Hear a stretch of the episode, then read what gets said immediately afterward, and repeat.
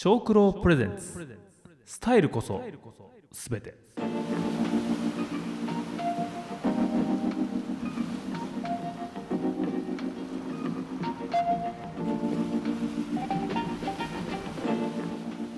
この番組は農業にエンターテイメントを小九郎の提供でお送りします。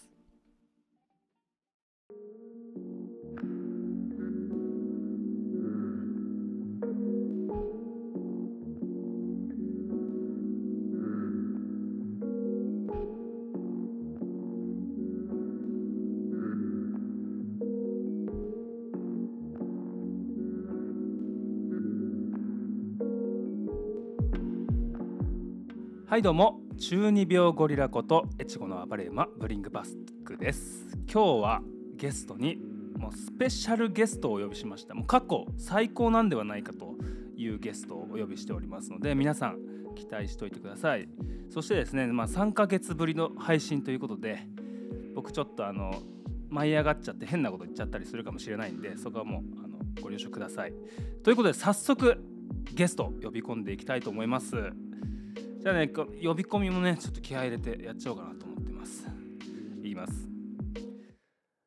2年連続ポッドキャストアワードノミネート。農家の種のメインパーソナリティを務めるこの男最近では Spotify オリジナルポッドキャストザ・クロップスのストーリーテラーも難なくこなす。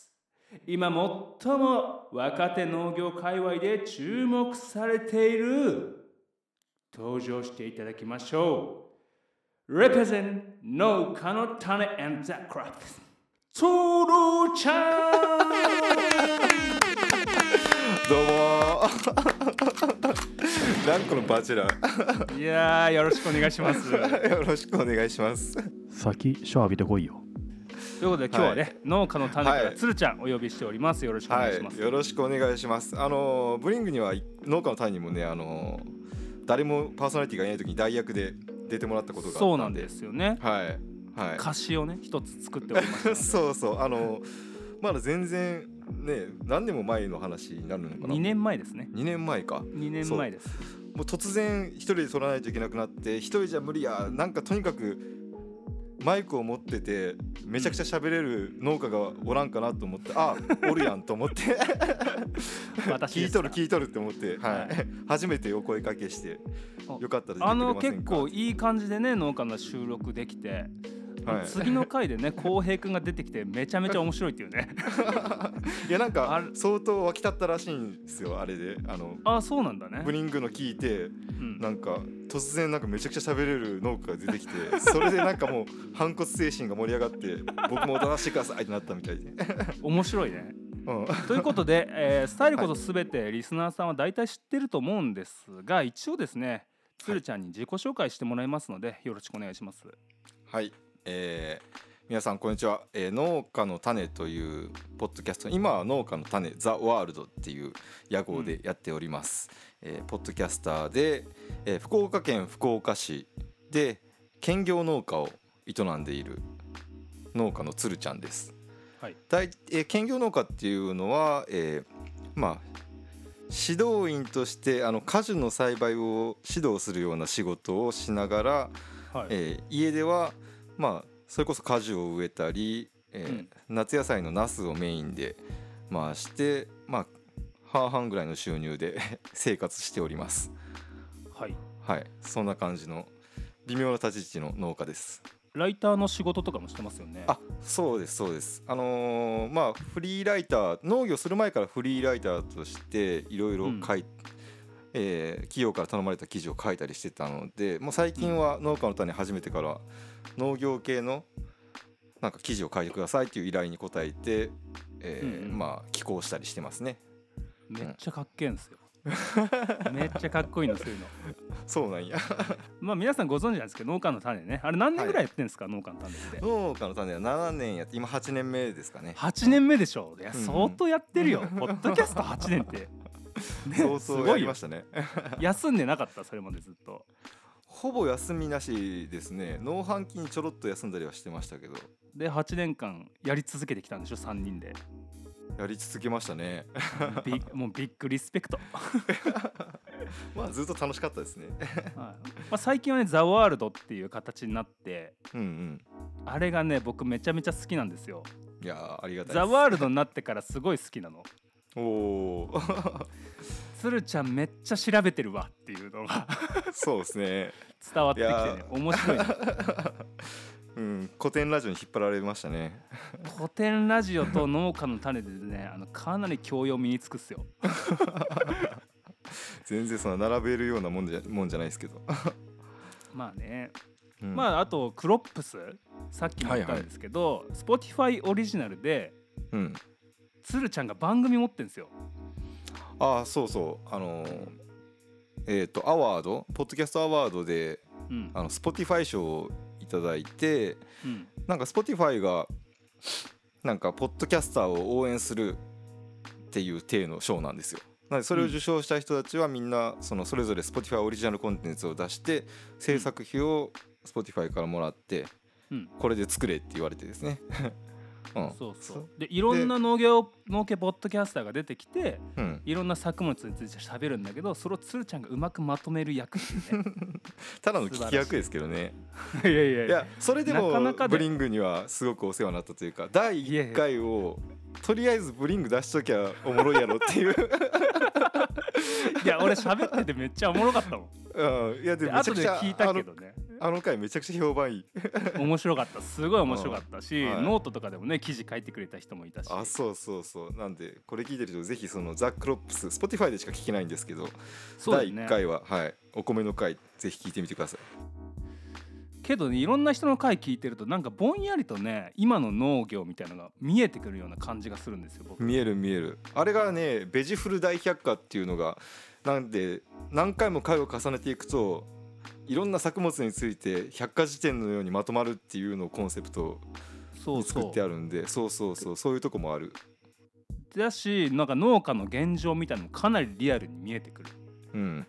見える僕があのすごい感心したのはですねなんだっけな果樹農家がすごい品質を求めて頑張ってたから今単価が高いんだみたいな話をしてたじゃない。ああそうですね。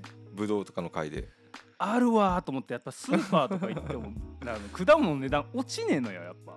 そう。むしろ上がってんじゃんと思って、うん。でそういうこともやっぱなんかバックボーンをちゃんと説明してくれるから俺はなんかいいなと思ってんだけど。そうですね。現場に第一線でやる人たちの話やけんやっぱおもろいですよ。おもろいですね。うんうん。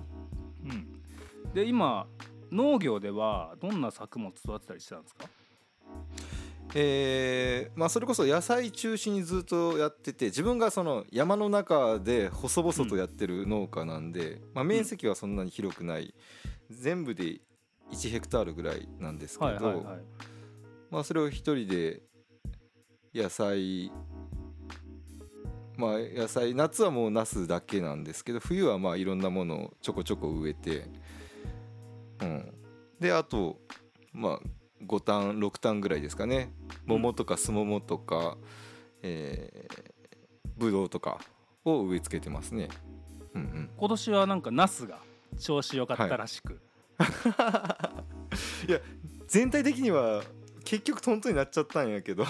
うん、えあのナスはうん品種はなんていう品種なの、えーっとふわとろ長っていううん。ナスの品種でまあとろけナスっていう名前でもう日本一とろとろのナスですって言って売ってるんですけど。そうだよね、うん。なんかツイッターで見ててバチクソ単価高く売ってやったぜ、ウェイみたいな。ツイート見てておすげえじゃん鶴ちゃん。ライジングしてんじゃんと思って。そうそう。あのーかなりその収益的にはやっぱりあ上げさせてもらいましたね。え通常の価格よりどんぐらい上げて売ってたんですか単価単価はだいたい普通に売ってる人のナスの23倍ぐらいなんですけどやるね、うん、うん23倍なんですけど今年はナスがもうべらぼうに暴落してたんでうんみんなのナスのほんと10倍20倍ぐらいの価格になっとったんですよね。えそれは何？レストランとかに卸してたってこあのホテル系ですね。うと、ん、ホテル系ですね。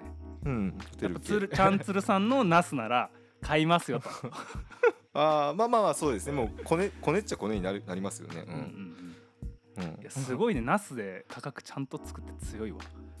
あただその量がめちゃくちゃはけた時にやっぱり一番に出さなくいといけなくなって、うん。もう一一番に出す分はもう捨て捨てねでしたね今年はね、うん。うなんか放送とかも気合入んねみたいなね そうですね。やっぱ露骨に出ますよね。露骨に出るね。すげえ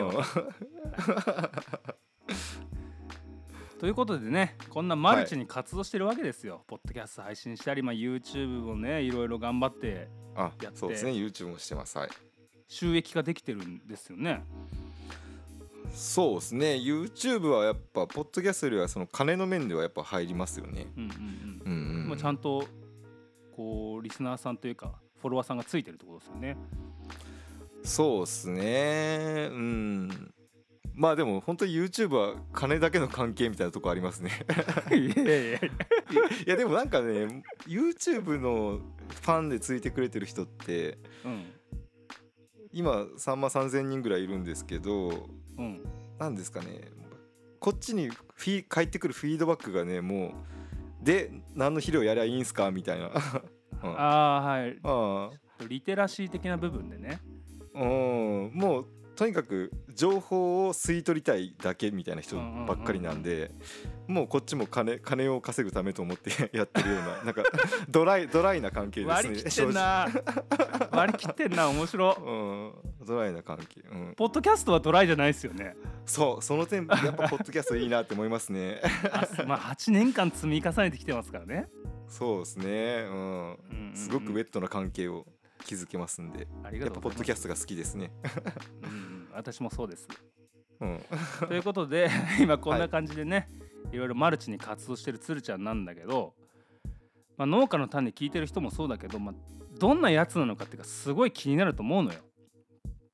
で僕も気になりました。なんで今回はですねつるちゃんのことを根掘り葉掘り聞いていこうと思います。まずですね、はい。みんなにこれ出てるゲストさん全員に聞いてるんですけどうんうん。生まれた病院です。生まれた病院はどこですか？病院知らんな。地元で生まれました？うんまあまあ福岡市内のはい福岡市内の病院で生まれました。長男 長男ですか？長男？長男です。農家の長男、うん。妹さんがタロットやってる人ですよね そうですね。妹が3人おるんですよ。妹3人で4人家族なんだ。4人兄弟か。4人兄弟。もうその時点で初め初耳だわそれは。まあそうですよね。今ちなみに。一番下がその瞳って言って農家の種にもたまに出るそのたはい。占いをしてる占い師なんですよ一番下が。なんなら僕も鑑定してもらいましたからね。ひとみさんから、そうそう。一番下がひとみさんなんですね、一番下が瞳。はい、その間にうん。2人いるってことね。2人ね。うん。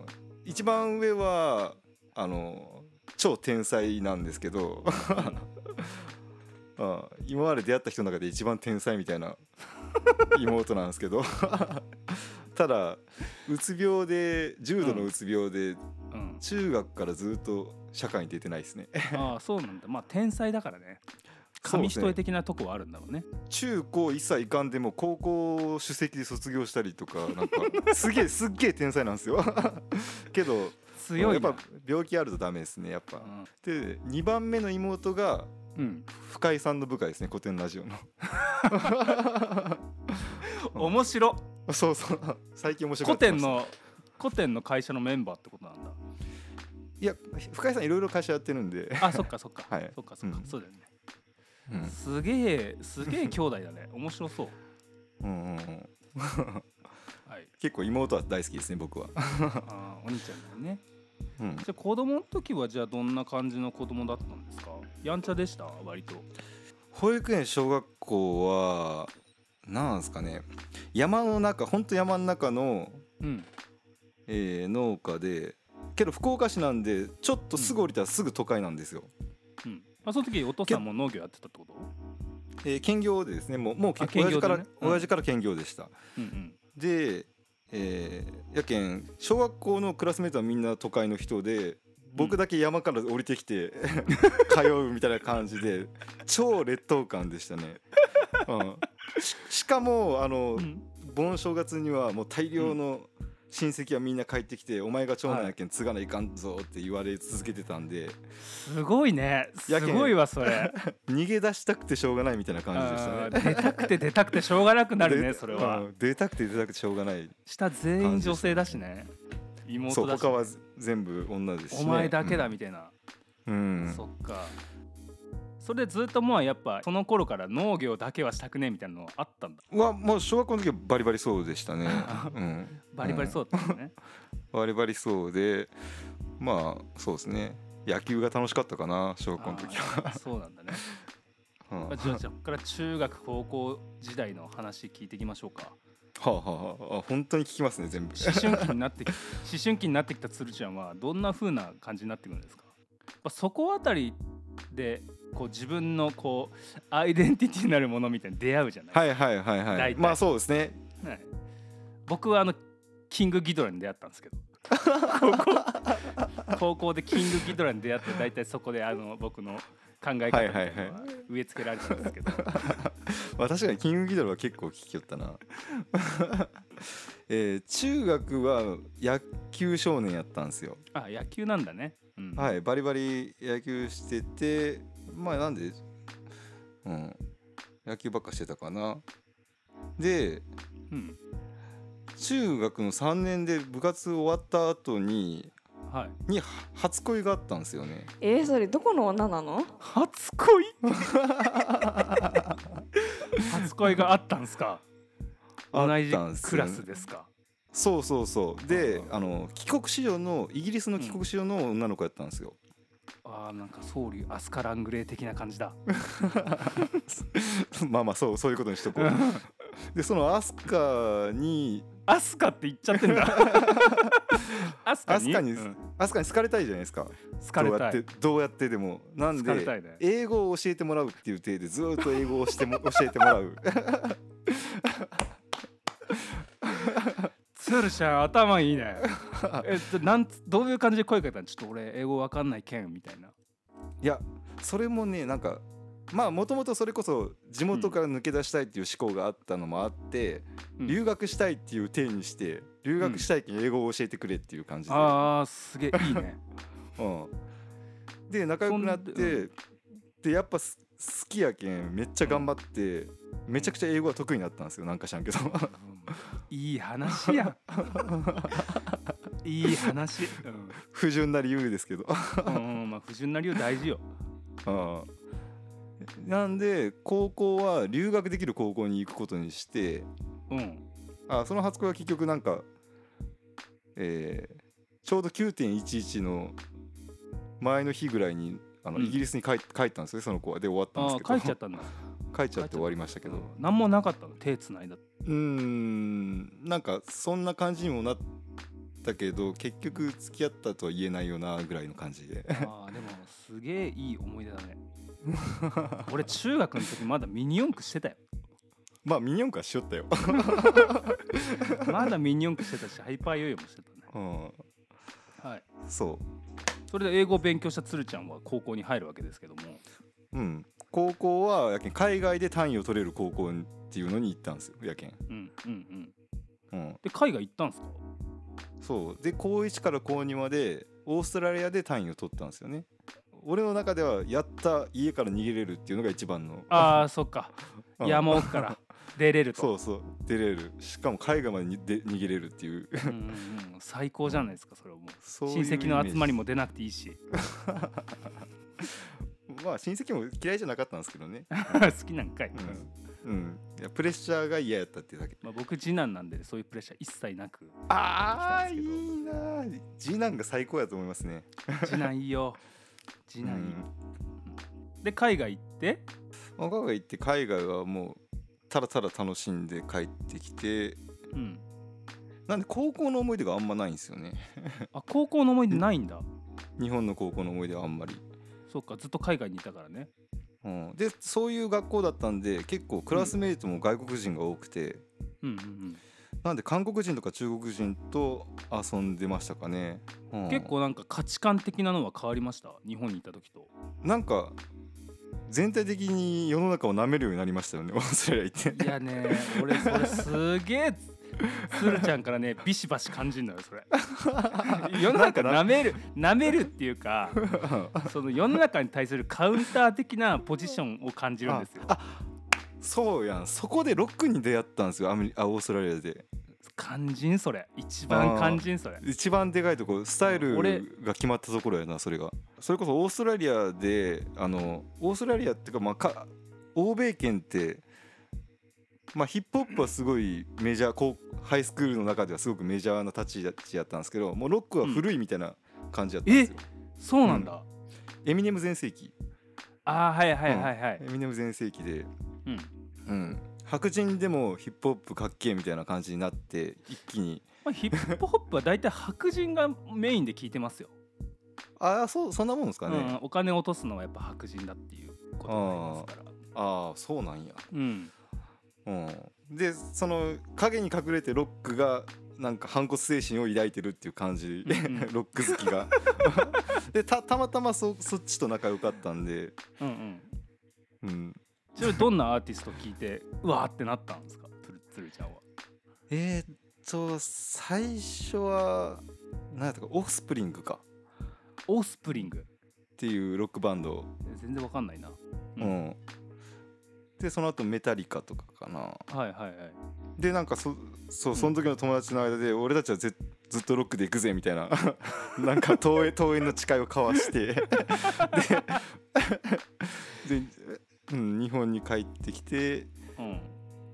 そっからは大学卒業までバンド生活ですねずっと。じゃあやっぱ死ぬ時はオーストラリア戻って一緒にい 一緒に同じ年同じ月で死なないといけないってことだよね。そう。本当に遠いの誓いなわけじゃないけど、うん、えじゃあもうそこでギギターやってたんですか？ギターギだっけ？ギターだよね。あ自分はベースです。あベースなんだね。はいね ベースをずっとやってたと。そうですね。高校生の頃から社会人とかとバンド組んでうん。やってましたね。えライブしてたんですか？ちゃんと。あライブしてました。お客さんの前で。お客さんの前でライブしてましたね、えーいいなあそういうの。うん。やけんライブハウスの住民でしたね。ああそうなんだね。うん。やっぱりそりゃ反骨精神出るよな あでもそこで途中でハードコアハードコアの世界ハードコアうん。パンクっていう世界に入ってそこはヒップホップとすごく仲良くてえー、大体イベントとかも一緒にやってたんで。それでハードコアパンクっていうのはどういうアーティストがいるんですか？いや多分全然知らないと思いますね。ちょっとあのメジャーどころで言うとハードコアパンクこれメジャーですよえーチャンピオン。チャンピオンわかんねえ。C のマークの服しかわかんない、わからんと思います。だってこれアメリカでも相当トップの方のバンドなんですけどうん。普、通に自分たちも対バンしたぐらい。えー、なんだよ。なんかハードコアってすごいアンアンアングラアングラなんですよ。うんうんあのうん。なんかトップオブトップでも100人ぐらいの前でライブしてるような世界なんで。すごいね。ちなみに鶴ちゃんが組んでたバンドの名前なんていうの？えーっといくつかいくつか結構あるんですけど。はい。あれはそれこそ楽しきラジオの慎吾さんとやってたやつではい「熱レゴ」っていう。慎吾さんとバンド組んでたんですか、そうそうそう。その時 僕が10代のところに面白い。そんな話ある？すごい、ね、そうそうそうそう。やけどそうそういう仲なんですよ。それ面白いですね。えー、じゃあもうマイメンじゃんそれ。そうやけん10代の頃自分があ急性アル中で2回倒れたんですけど、2回ともその 救急車呼んでくれて運んでくれたのが慎吾さんですね。想像つかんな今の感じからは。うん。そっか。それじゃあもう大学生活もロック漬けって感じですか？ロック漬けですね。大学は遊びに行くとこと思ってたんでほぼ授業出ずにバンド活動ずっとしてたって感じでしたね。それ卒業できんの？えー一応ギリギリ単位はあと英文学を専攻してたんで英語はできてたんで、な結構テストだけで取れてたりしてたんですよ。なんで舐めてましたね。ああーそっかそっか。中学の時の恋がねここで出てくるわけだね。そうそう。活躍するわけだね。うまい下手とかかっこ悪いとか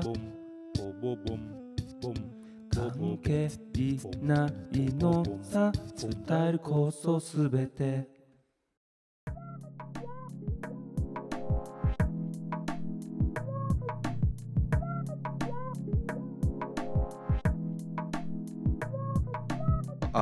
でもなんですかね。ロックってなんだってことを突き詰めるわけですよやっぱり。あはいはい。それはあの歴史とかを突き詰めていくわけですか？歴史でも何でもその多分ヒップホップも結局同じような道をたどっていくと思うんですけど、まあまあブルースとかだよね。うん。ジャズとかブルースになってくるね。うん、もちろん音楽的なその歴史はあるし、うんその、うん。精神のルーツみたいなところはどこにあるのかみたいな。やるよね。やるやる。俺もやったわ。俺もやった。そう。でそれで適当にやってたその文学うん。の勉強がその要はアメリカ文学を研究すれば結構ロックのルーツわかるよなと思って、うん。大学4年ぐらいからめっちゃ勉強しだしたんですよね。4年から勉強に目覚めたんだね、そのディグルってことだよね。そう。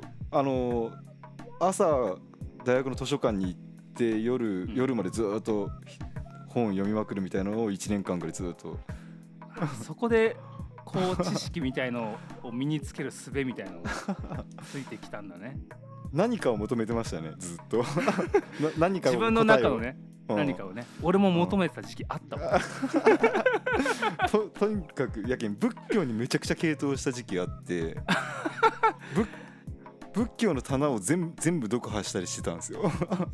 でやっぱヒッピーとかもビートに行くとかもそうだ。禅禅がすごい重要だもんね、そうなんですよ。俺も卒論の内容結構そんな感じでヒッピーとか禅の思想っていうところうん。が最終的な結論になりましたね。めっちゃ瞑想するから。めっちゃ瞑想する瞑想でシーンってしとう時とロックでバーンってやってる時うん。なんか対照的やけどなんか同じレベルの時あるなってなんか精 精神が。ういうの。ロックでああなんかうん。うん。高揚感みたいなグルーヴ感みたいなことですか？うん、グルーヴが感極まってもうハイになって頭ぶっ飛んだ瞬間うんうんうん。とと、座禅1時間後ぐらいのうん。感覚なんか近いもんがどっかにあるよなっていう。俺はねそれ分かるよ。すごい分かる。いやいや、うん。音楽やってる人多分分かると思うんですよ。体浮く感じでしょ？ファーって。体を浮く感じ。はいはい。フそうそう。ァーそうってなってなんかね、すべてのものに感謝する瞬間なんですよ。あそうそうそう。そう。瞑想してるとありがとう。なんか全部ありがとうみたいそう。なすげえスピリチュアルな話なんですけど。いやいやでもそう俺俺今すごい幸せみたいなファーってなってる瞬間があって、なんかこの前泣いちゃったっすもんね。いや分かります分かります。あそれめっちゃ分かります。多分いや音楽しよう人みんな分かると思うんですけどやけんラブソングしかな 何を言うんや俺は。いや 音音楽が全部ラブソングになっちゃうのはしょうがないなって思うんってます、うんうんあなるほどね、うん。うん。そうかもしれない。基本的にピースなもんだよね、そう。ラブピースになっちゃうんですよね。僕のヒップホップのそのラップバトルとかのカルチャーがすごい日本で浸透してるんだけどさ、うん。いやもっとピースなんだよなーってすごい思ってんだよね。いやそうやと思います。そうやと思います。ピースなもんなんだけどなーって、うん、うん。まあし一部分、まあ、手段としての一部分を切り取ってこうわーって見せる感じだったから、うんうんまあそれはしょうがないんだけどもうちょっとこう浸透させたいなみたいなところはありますよ。そうですよね。結局ロックもヒップホップもルーツ辿っていったらブルースとかジャズに 行き着くんで、まあ、せ大元の精神はほぼ一緒だとは思うんですけどね。行き着いちゃうんですよ。うん。僕も最近ブルースをよく聞いてるんですけどあーブルースいいですね。すごい緩いテンポで うん。ドラムの音がめちゃくちゃいいんですよ。そのねなんかねあのスネアの音がすごい好きなんですけど僕。あ乾いた音が。うん乾いたスネアが好きなんですけど、ヒップホップといえば乾いたスネアなんですよ。それがブルースに合うんすよ。てかブルースがそれなんだから、まあ、そうなってるっていうのはあるんですけどね。あそうですね。ということでそのカウンターカルチャー野郎になったつるちゃんはうんうんそれからどう進化しているん 社会にあ解き放っあでも社会に解き放たれる前に大学でその、やけん1年留年したんですよ。その最後の4年生の時にめっちゃ図書館にこもってうん。でちょうど2009年のリーマンショックの年だったんで卒業が。うん。就職は全然なくてうん。なんか3万ぐらい払ったら留年していいよって大学側がしたんですよそれもう1年ディグれるってことでしょ、そうそう。だけどもう1年こもってくっそ本読んだんですよね。いやそれさそういう時期って超大事じゃない？そうだって社会に人生しうん。仕事したらそんな時間ないじゃん。うん、あれ人生で一番楽しい時間でしたねあのいやそれ楽しいよね、くっそ本読んだ。うん。いろんな本を読んでってさこうん。うつつながっていくじゃない？ファーって、うん。自分の中に。そうそううん。なんかす線と線が点になるみたいな、はいはい。こっちもそれみたいなそんなんだ 武田鉄矢がやってることですよだから。うん。らそれが面白いね。そう。そこなんですよ。結局図書館にこもって本読むってめっちゃ世界が広がった感覚があって、うんうんでそれはなんか山の中でこもるのが嫌で海外にとにかく外に出たいって思った意識から。うん。多分外にもう自分が求めるものって外にあるんじゃなくて多うん。分今おるところにあるはずよなっていうことに気づけた。これは名言っすよ。これは名言。本当に皆さんに伝えてくださいそれは、うん、はい、そうそう。多分ねあのあの1年なかったら普通に他の大学生と同じように自分探しの旅に遠くに出かけたと思うんですよ。うん。ねえからっつって、ねえねえ。遠くにね。遠くにはね答えは自分のここの心の奥底にあるんじゃと。それを見つけるためにたくさん本を読むんだと。というかまあ自分が住んでる場所場所のことを場所を突き詰めたら、うん。うん、いいのかなと思って。これですね。僕あの素晴らしい言葉を知ってるんですよ。ほ東京リベンジャーズって知ってます？知っとうけど全然内容は知らん。東京リベンジャーズに東京卍会っていうグループが出てくるんですよ、不良の暴走族の、うん。そのですね何番隊隊長だったかな。その金髪のロックみたいな格好した、あの不良がいるんですけど。うん。そいつがその弟分みたいなのがいて。うん。その弟分が兄ちゃんにめっちゃいじめられるにやつがいるんだけど。うん。その弟分に言った言葉がうん「おい」っつって「生まれた環境を恨むんじゃねえ」っつってそうですね。でもでもまあそういうことやな。東京リベンジャーズでめっちゃ感動するっていうね。うん。まあそういうことなのかなって今思いましたけど。まあまあでもそういうことですね。ああと、なんですかね。なんか場所場所の哲学みたいなのも結構本読んで人間が結局一番大事にするものってなんだろうってことをまあいろいろ哲学しとる本っていっぱいあるじゃないですか。はい。うん、で一番大事にしとるものってまあ要は死ぬ時に何を人間が欲するかってこと。をあはいはいはいはい。うん、をうんいろいろ調べた結果、死ぬ瞬間に誰かに会いたいとかうん。何かを食べたいとかうん。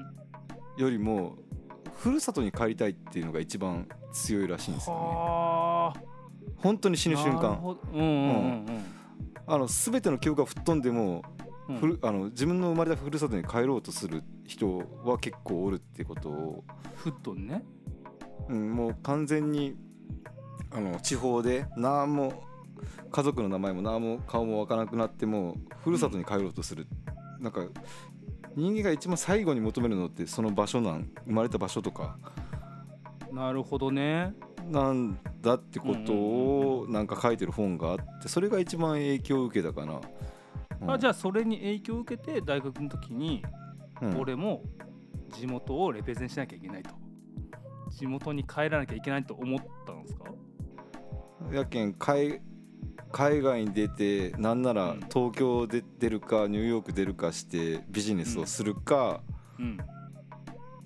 えー自分の地元の山の中で細々と農業するかって言ったら多分ほ山の中で細々農業する方が広い世界に僕は感じたんですよその時。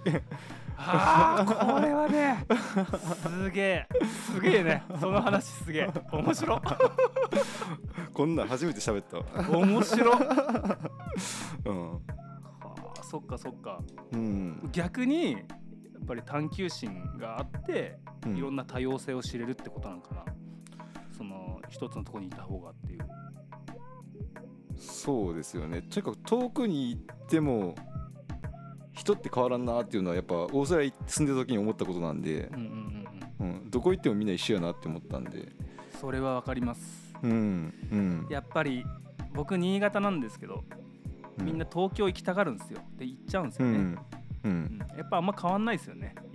変わらないですね。うん。行ったとてですね。だったらやっぱ農作業しながらひたすらオーディオブック聞くとか 自分がやっぱ変わるっていうのが僕もすごい身に思ってわかる。わかるというか、うん。わかる。自分も答えは全然出せてないんですけど。うん。でもまあ。価値観はアップデートされるじゃないですか、はいそうですね。それこそうん。まあ農家の種も聞いて俺も価値観アップデートされたし、うん。古典ラジオとかもそうだけどうん。ゆる言語学ラジオとかも最近やっぱうん。激アツなんですけど。まあこもってそういうの聞いてた方がもしかしたら自分の可能性が広がるかなって感じですよね、うんうん、何が正解かわからないですけど。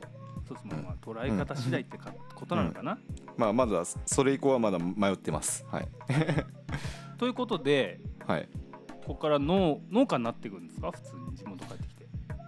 そうですね。あ一回一回だけ社会見とこうと思ってあの、ん。法人営業の仕事をちょっとやりましたけどまあそれはもう農業やるって決めてやってたんで、まあ大して。じゃあ3年ぐらいとか1年とか。あ1年ぐらいはい。で社会の、まあ、メールの返信の仕方とか勉強しておこうかなとまあ営業ですよね。なんか物を売るっていうことを。ああマーケティングとかそういう、そうそうそうそう。いや俺もほんと社会出とけばよかったわ。えーいい全然今からでもいけるでしょ、全然。全然出てないからね。いろいろ。うごたごたがあります。ん、まあなくてもいいかなって気しますけどね、そうなんだよね。うん。はい。そんでまあ農家になったんですよね。それから。そうですね。農家になりました最初やっぱ父親から教えられながらだったんですか？それとも自分からもうこの作物をやってとか。あいやあーえっと親父がその俺は兼業俺はじいちゃんとかみたいに専業じゃなくて俺は兼業で米しかやってないから何も教えられないからうん。って言ってその農業高校時代親父は農業高校通ってたんですけど農業,、はい。農業高校の同級生の友達のとこに修行行ってこいって言われて、うんえーそこにやらされてましたね。お給料もらいながらみたいいやいやもうデッチ暴行で、なあそうなんだね、うん。そこでいろいろ学んで。まあ多品目野菜でしたけどね。いろんな野菜。で自分でやっていくんですか？そこから。そうですね。自分でやっていきました。もう最初から親父と背景を分けてたの？なんかた？そうそうそうです。やけん一緒にやる気は全くなくて、うん絶対嫌だと思ってたんで。うん、それ賢いよね。それすげえ賢いと思う。うん、毒やそれもっと伝えた方がいいと思う。うん、いやこの形すごくいいと思いますよ。俺のやり方どうってもっと伝えてほしいわそのやり方。やけん親父と独立収納ですよね。うんうんうんうん。すぐ絶対絶対継ぐけん。独立で別でやらしてっていういうのはいい。やめっいじゃあ頭いい。やっぱ反骨精神あるわ 反骨精神ある。や最初は何作りたかったんですか？品目的には。品目的には最初どんなの作りたかったんですか？あーでも最初からナスはずっと作ってましたかね。あーナス好きなんだね、うんまあ気候に合ってると思ったんで。まあ、今日のコンデンサーマイクもちょっとナスっぽいもんね。だって上からさ上からもうナスがなってるみたいにもう刺さってるもんねコンデンサーマイクそうね吊るし型やな。うん。まあまあそうですね。いろいろ植えてましたね。うん。で普及員になるのはどんな感じになったんですか？指導員はやけんもともと園芸試験場やったんですよそこが。あはいはいはい。け県の施設ですね。で、福岡市が都会化したんであの田舎に移すことになって、うん。でその跡地にはいっぱい果樹が試験場の果樹がそのまま終わってるんで、うんうんうん。それを一般開放しようっして公演にしようっていうことになって、うんうんただ機能としては指導員も残したままでうん。機能は残して公演として開放するみたいな形になってすごい特殊うなん。形なんですけど、へー面白いね。うん。でそこに勤めとる人はみんな農家の息子とあと農家のおばちゃんたちとうんうんうん。指導員を定年した指導員の人たちでそこに僕もなんですかね、まあ、そこに勤めてたブドウ農家の息子から「お前も入れ」って言われて入ったって感じですね。ああなるほどうん。ねわかりました。はい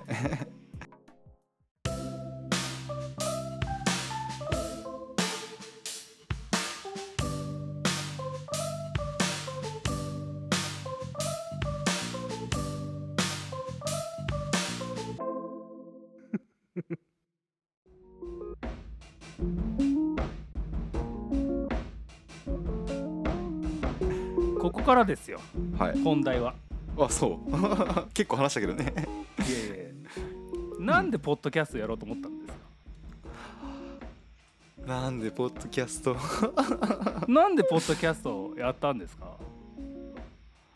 うーん。表向きに喋るよ理由はうん。なんで いや畑で一人でずっとおるの寂しいじゃないですか、うんうん。寂しい。すんごい寂しい。うん、畑の中で一人ポツンとでずーっとあのイヤホンつけてまあポッドキャストを聞きよったわけですよねその時も。うん昔からあれが嫌いだったんですよ。消費するのがすごい嫌いだったんですよね。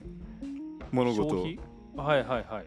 例えば音楽うわ聞くのすっげえ音楽聴くのすげえ楽しいと思ったらもうすぐにうん。自分が演奏するのをしだす、とか小学生の頃も漫画面白いと思ったら漫画はすぐ飽きてうん。自分でその続きを書い書くんですよ。ええ。ですごい。同人誌みたいだね。そうその同人誌をクラスに回してうん。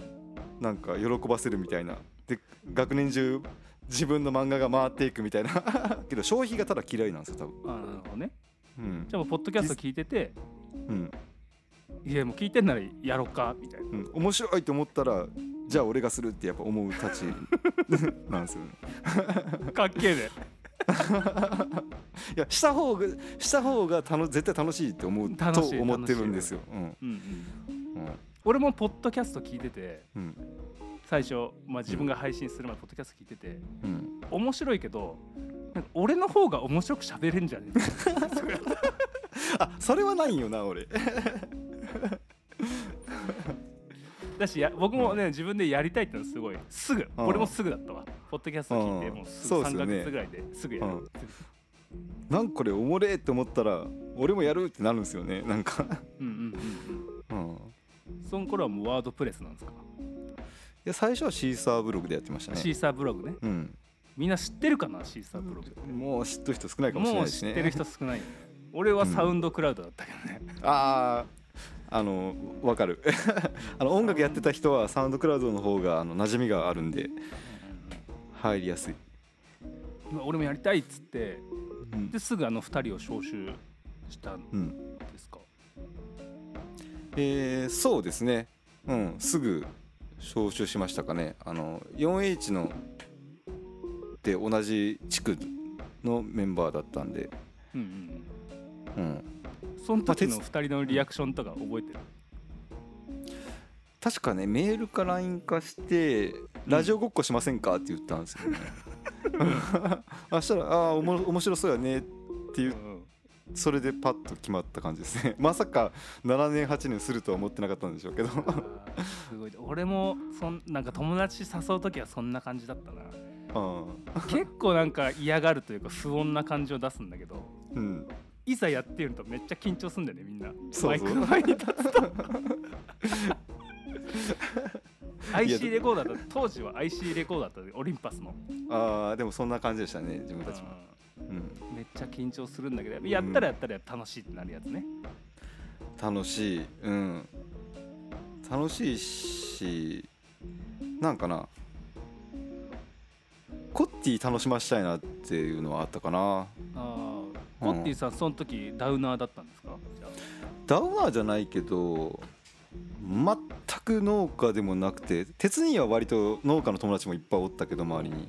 うんうん。全く農家じゃなくて自分の家のすぐ近くの直売所にの農業法人に勤め出して、うんうんうん、農業農業の友達が全くいないわけじゃないですか、いないっすね。女性だしねしかも、うん、でその直売所の、えーおばちゃんその経営してるおばちゃんですね、まあ、コッティの師匠にあたるんですけど、うん、その人に「ちょっとあんたこの子知り合いおらんけんだどっか連れてってあげてよ」みたいな言われとって、うん、ずっとそれは頭にあって、うんうん。うん、って感じはあったかな。楽しませたいっつって。え？やるぞと。うん、やるぞ、うん、いい話だね、う んですぐ人気は出たんですか？いやいやいや全然ですよ、全然ですよね、うん、3年ぐらいで初めてお便り来たって前言ってたよね。そうですね。そんなもんですね。やけん最初は誰にも聞かれてないと思ってなんなら本当に10人ぐらいしか聞いてない、うんほん聞いとったかもしれんけどもう10人も聞いとうかなぐらいの感じで配信してましたねずっと。3, 3 年間ぐらい。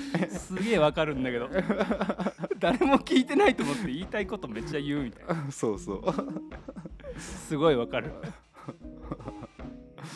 うん。でなんかみんなが聞き始めたなって思ったタイミングってあるんですか？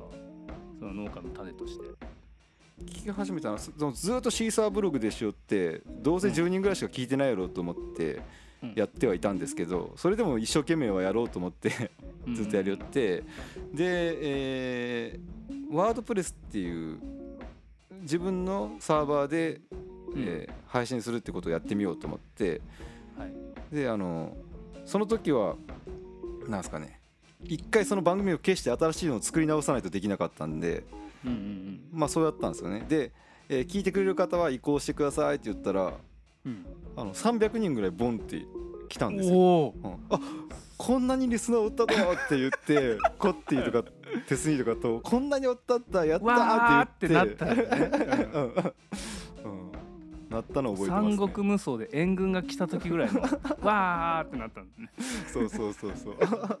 なんと頼もしいというか。うん、そうやな、300人だったら嬉しいだろうな10人と思ってたのが。そうですね、うん、今今は多分すぐ行くんでしょうけどねそのくらいね多分。いやー行かないんじゃないですか。あーなかなか行かないですかね。行かないと思いますよ。それがでも3年目とか4年目とかですもんね、それからもうどんどん上がってったんですか？もうん、そうリスナー数っていうのは。っからはなんか1500人ぐらいまではうん。あの定期的に上げおけばふどんどん増えていきましたね、うんうんうんうん。うん、農系ポッドキャスター的なか、あのーそれはなかったからもう農家の種とバカ農業ぐらいだっうん、バカ農業た感じたよね、バカ農業兄さんについていくみたいな感じだったかな、うん、うん、で途中でバカ農業もなくなって完全にそのポッドキャストの中での農業の日が 自分たちだけになって、今となってはうん。20番組以上ありますよね。相当あるけど今は。もうあれですよ。あの教祖として鶴ちゃんがもう崇められてますから皆さそうなんですか、んうっす。うん。うっすいやそれこそ10人のためにずっと配信してたんですけどね。あーすごいよその続けるパワー。3人で喋るのが面白かったんだろうね。そうです。ねその場を楽しくするのをゴールにしようとはしてましたよねずっと、うん、で最近はザ・ワールドになったわけじゃないですか。はい。ザワールドどんな心の心境の変化があったんですか？心境の変化とりあえずあの農系ポッドキャストがいっぱい増えたじゃないですか。増えました。ここ数年でいっぱい増えたんで、なんかそれこそ農家の種1個だけやった時は自分たちであの全ての農家の興味をカバーせないかんっていう謎の使命感があって、うん、今日は野菜の話した時に次はフルーツの話して次は米の話してと俺めっか、ちゃ面白かったのがさ iTunes のレビューでさうん、なんかこれが儲かるばっか話しててつまんないですみたいなさ レビューついてたよそうね。何か1個極めろみたいな。星1何みたいな。言ってんだよこいつと思って。レビュー見て。何好き放題言ってんだよとそうですね。まあそんなで時期もそんでまあいろんななポッドキャスターが増えてきた中で、うん、増えてきたんで、まあそんなに、まあ、農業全体をカバーする必要もないやろ。うてか、はい。そもそもそんな必要なかったんですけど。その時は謎の使命感でやってただけで。でうん。それ大事よ、うん。それがやっぱ浩平君とかが聞いてわあ寂しくないってなってたわけでしょ？山奥とかって。まあまあそうですね。そういう人がいたならいみんながそうみんながそう思ってたはずですけど。うん、まあなんでうん。んなんかなもっと自分の興味あることをギューッと濃縮してなんかいいもん出したいっていう気持ちになったんかな。あ。うん、やっぱねザ・ワールドになってからさっきも言ったんですけどやっぱ鶴ちゃんのカウンターカルチャー味がすごいんですよ。ああそうか。でもそこにカウンタカーカルウンタチャーをーカルチャー味がね僕すごい感じるんですよ。お前ら気づけみたいな お前らのほほんと農家してんじゃねえぞこの野郎みたいな。もっと働き方について考えろって。そういう鶴ちゃんのね気合みたいの僕は感じてファーあファーってなってました。いいねいいねこれっつって。ーあーまあ反発も生むんでしょうけどね多分ね。いやーやっぱそれを反発生むってことは面白いってことでしょ。あそううんそうですね、ううんんそう思って頑張りますけど。あ確かにカウンターカルチャーとかスタイル的にはうんそうだね。高校生の頃のにハマったロックロックンロールがあるのかなっていうのはあるいや僕はそれを農家の種からロックンロールを感じる派なんです ちょいちょい出してくるロックンロール。でコッティさんもなかなかロックンロールだった部分もああるじゃないコッですか。ティも結構ロックやな。うん、うん。で鉄人さんがいい具合にこううん。てくれるね感じ。最高。そうですね。鉄人の存在はすごく大きいと俺は思ってるんですけど。最高ですね。うん、2人だとつ突っ走っちゃってるんだね。そうですね。よくないなって思うんですけど。いやいや面白いでしょ。で、うん。今は仕事とか家族とかはどんな感じなんですか？まあ、えーまあ忙しい時期は早朝から働いてであの出勤がある日はまあ週3ぐらいですね。出勤がある日は、えー9時9時に出勤して5時まで働いてですけど、まあ、ない日はずっと家の畑して、うん、でまあどこで勉強してるの？あのクロップクロップじゃねえや。農家の種の話とか。はオーディオブックとかですね。書籍を Kindle で買ってそれを流してずっと作業中聞いてるって感じですね。あーやっぱ作業中か。うん。そうだよな。うん。Kindle でお耳で聞くのが無敵なんかやっぱり。てか読む時間がないですもんね。なんでうん。確かにねまあ。俺もオーディオブックずっと聞いてるんだけど、うん。やっぱビジネス系の書籍が多くてうん。そのサブカルとかうん。そっち系のなんだろうな詳しい内容というか偏った本みたいなのがあんまないんですよね。ああオーディオブックはそうですね。やけんうん。Kindle で買って読ませんと幅は狭まりますよね。Kindle だと何でもあるんだよな。うん。それでもないのありますけどねたまに。新潟に純駆堂って本屋があるんですけど。はい。博多もありますよ。そこがやっぱ一番居心地がいいわ。純駆動はもうめちゃくちゃ行ってましたねでも、うん、農業系の本もいっぱいあったしね農業系の本もいっぱいあります、うん、おもろいですよね。あれここ全部読んだら俺なんか農業詳しくなんじゃねえと思ってちょっと。いやなると思いますよ 食べ物の本とかねいっぱいあるし。純駆堂ずっと入れんだもん。びっくりよね。そうそう。農家でも純そうブリングはそのお母さんがすごい読書家やったりしてやけん多分結構そういう習慣があると思うんですけどうん。多分農家の人ずっと畑おったら多分だんだん視野がどんどん狭くなっていくと思うんですよね。いやめっちゃ狭いよ、やけん うちの親親父とか。やけんあの月1は絶対街に出て純駆動巡るだけでもいいんで絶対しようとは思ってましたね。農業始めてからずっと、うん、いやそれめっちゃ大事だと思う。ダッカも言ってたわ、ノットスクールで言ってたわ。ああへえ本屋行って見るみたいな。そう背拍子を眺めるだけでもいいんですよね、まあ新刊が出てるからね。そういうの見たりね。う、ん、まあ、本読むのね大好きなんだけど寝ちゃうんだよねやっぱ。そうなんです。だからオーディオブックが一番いいなって最近、うん。まあ、特に思いますやっぱの農業してると読む体力が残ってないですね。やけん結局、ね忙しい時期は夜夜中までずっと作業しますしまあ作業夕方で終わった時はもう夜はずっとパソコン作業してますし。うん、ポッドキャストの編集とかね YouTube とかでしょ、うんとかライターの仕事とかもあるしそう今のなんか仕事に対するそのスタンスみたいのはあるんですか？この前農家の種で俺は百姓だって言ってましたけど。そうですねそれはもうずっとありますよ。あのやっぱかっこいいなと思ったよね。うん、農業経営者じゃないな自分はっていうのはずっとありますね。そこについてもうちょっと深く聞きたいなと思ってるんですよ。深く。深く。まあでも結局それこそ学生の頃からずっと求めているロックとは何なのか。別に今はロックは興味ないんですけどもうすでに、うん。けどロックとは何なのか何か求めてたその求めてたものをまだ今も求めてるんでうん。それが何なのかも分かってないですけど何かを求めてはいるんですけどうん。それは多分農業経営を大きくしてお金を稼いでも多分手に入らないだろうなってことは。すげえわかる。分かります。ねねえ。めちゃめちゃわかるよ。多分もっと違うところにそれがあるはずだと思って、いや違うところにあるっしょ。うん、それは何なのかわかんない。分からないですけど。わからないね。それが分かったらすごいいいんだけど、多分分からない分からないんでしょうけどね、まあ、それを探求することが大切なんだうからん。ねやっぱり、探求したいものを探求したいんでやっぱ、うんうん、そうそう。うん、百姓って100の仕事をするみたいな意味ですよ、うんうん。そうですね、うん確か。うん。だから結局やっぱ農家だけど何でもやっていいなみたいなことは僕も思うんですよ、あそれは思います。はい、最近本当に。うん。なんか縛られる必要ないし。うん、むしろ農家もやらなくていいなみたいなことを思ってます。それこの前言ったんですよね。クロクロップスの収録の時に。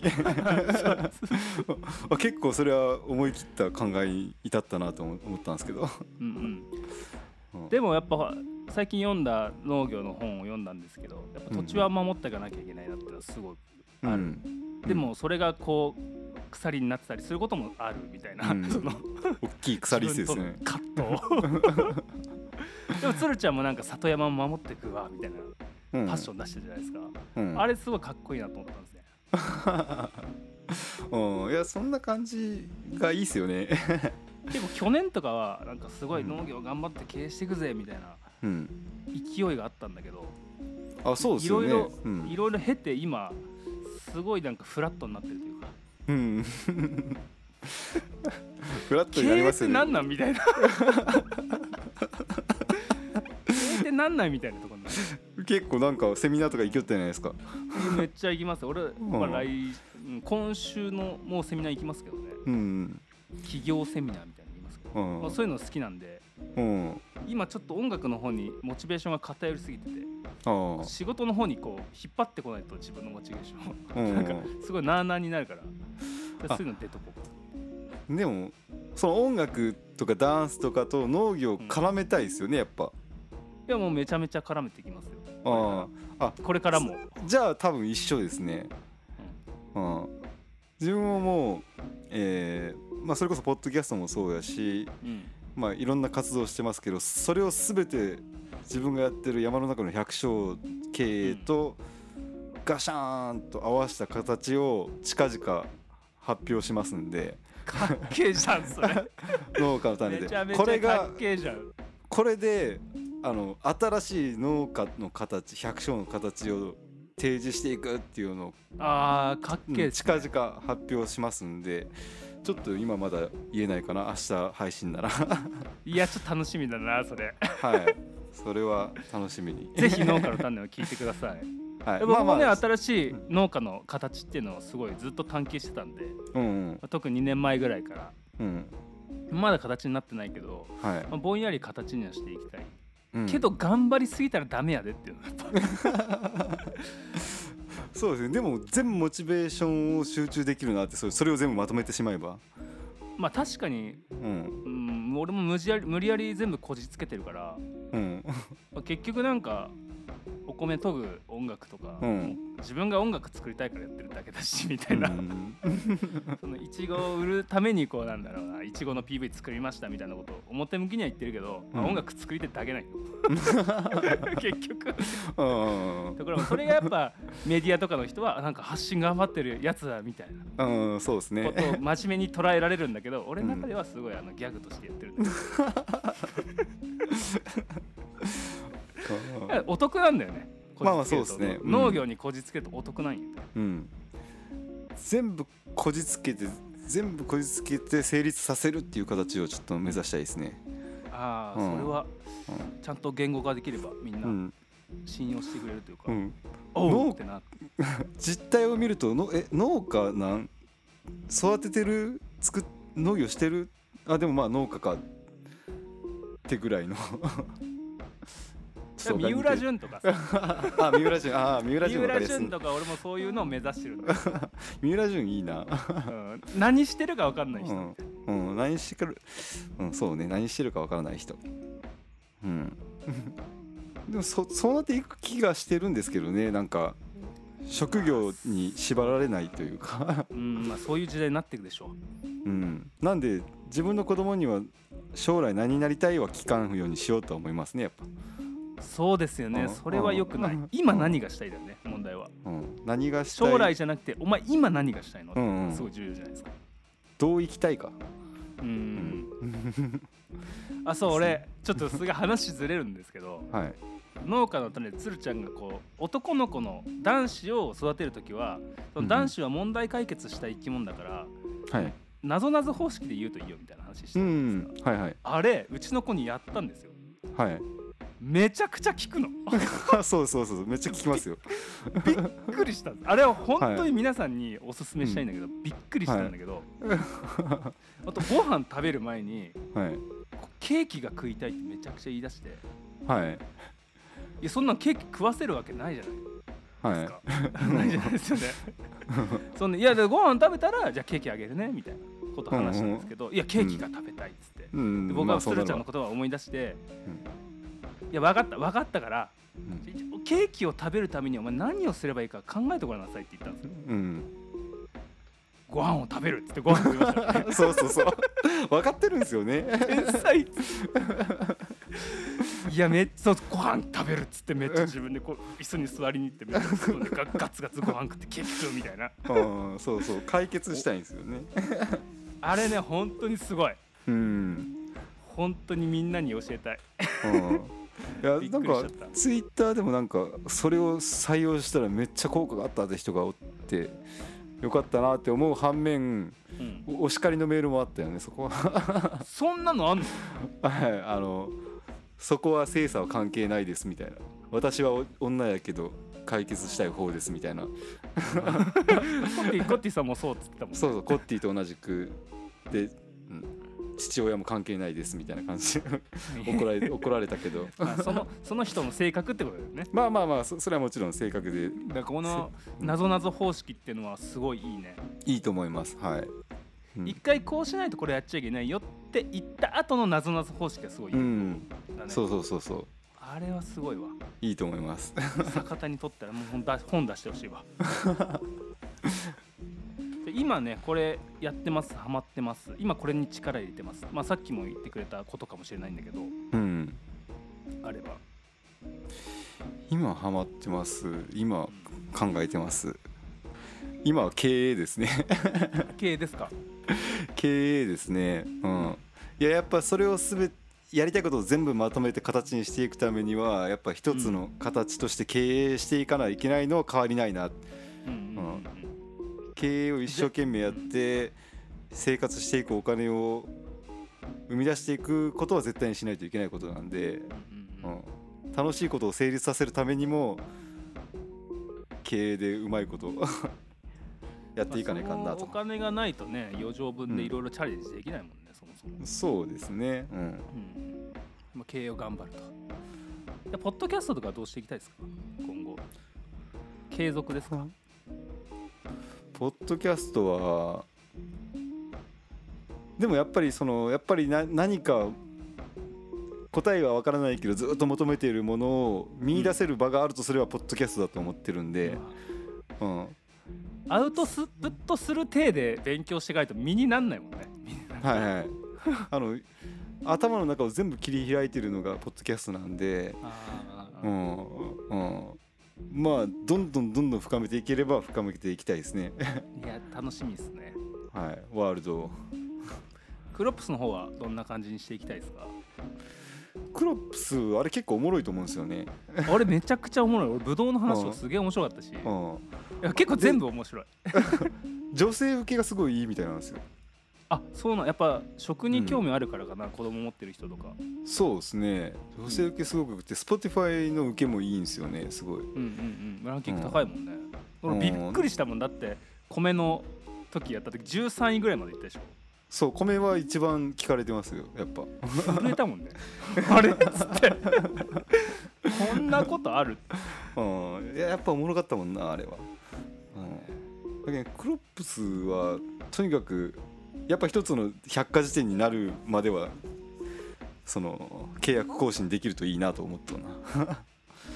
まあ多分大丈夫だと思うしうん、なんか食に興味ある人はほんと聞いた方がいいと思う。うん、あれで全ての作物をカバーし終わったらあれ聞く以上のものはないよね、いやもう保存永久保存なんで書籍としてうん、ぜひ残してほしいぐらいです私。あ書籍か石に刻むか竹に書くか。あ 書籍化もいいな確かに。書籍化あるよ。